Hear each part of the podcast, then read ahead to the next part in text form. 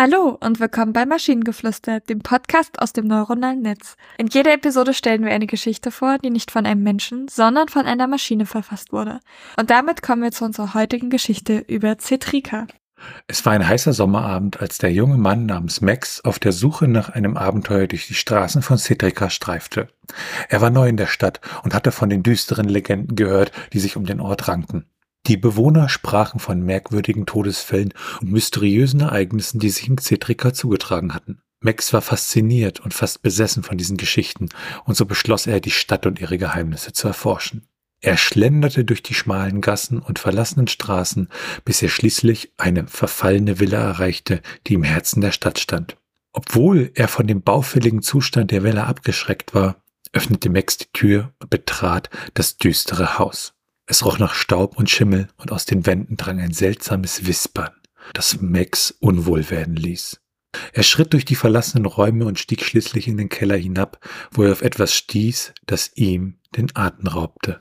In der Mitte des Raums befand sich ein alter Tisch, auf dem das Abzeichen eines Serienkillers platziert worden war. Der Killer war als Cetrica Slayer bekannt und hatte in der Vergangenheit Dutzende von Menschen auf brutale Weise getötet. Max konnte es nicht glauben, dass er das Versteck des berüchtigten Mörders entdeckt hatte. Doch als er tiefer in den Killer eindrang, wurde er plötzlich von einer unheimlichen Gestalt angegriffen. Es war Cedrica Slayer selbst, der noch immer in der Villa lauerte. Max versuchte zu fliehen, doch der Killer holte ihn schnell ein. Mit einer Axt schlug er auf ihn ein, bis Max tot zu Boden sank. Die Bewohner von Cedrica hörten am nächsten Tag nur den Schrei des Opfers. Doch man fand nie heraus, wer der Mörder wirklich war, und die Legenden und Geschichten über den Ceterica Slayer leben noch heute in den Straßen der Stadt weiter. Damit habe ich nicht gerechnet. Also weder damit, dass wir jetzt einen Killer bekommen, noch dass unsere Hauptperson einfach getötet wird.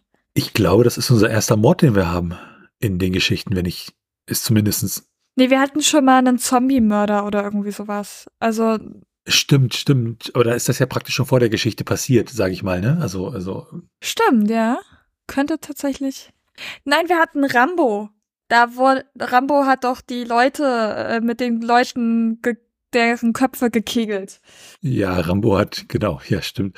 Stimmt, ja, okay, okay. Aber hier, hier war es dann zumindest so, dass ich dann gesagt habe, oh, oh, oh. Aber was ich als Satz großartig fand, weil irgendwie völlig absurd, ähm, in der Mitte des Raums befand sich ein alter Tisch. Bis dahin bin ich noch völlig mitgegangen, auf dem das Abzeichen eines Serienkillers platziert worden war. Und ich so, Moment, dafür gibt's Abzeichen? Da sind die irgendwie standardisiert, dass man die dann erkennt? So, oh, gucke mal, ein Serienkiller-Abzeichen.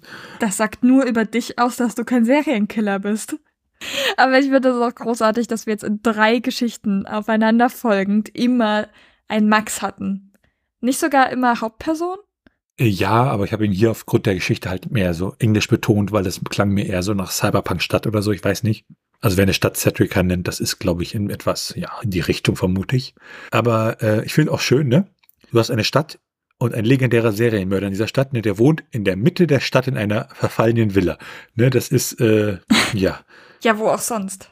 Ne, das, das Hauptquartier des Superbösewichts werden wir nie finden. Das ist das große leuchtende Haus, ne, äh, keine Ahnung. Mhm. Und wenn ihr Ideen oder Stichwörter habt für eine Geschichte aus der Maschine, zum Beispiel über Schumprodrum Krilop, dann schreibt uns eure Ideen per E-Mail an info.t1h.net oder über das Kontaktformular auf der Webseite. Bis zur nächsten Episode von Maschinengeflüster. Tschüssi. Bye bye.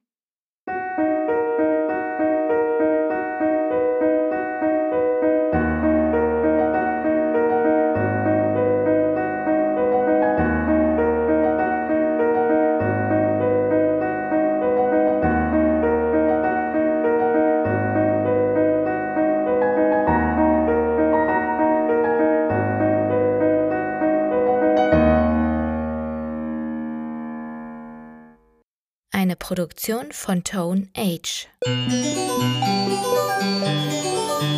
T1H.net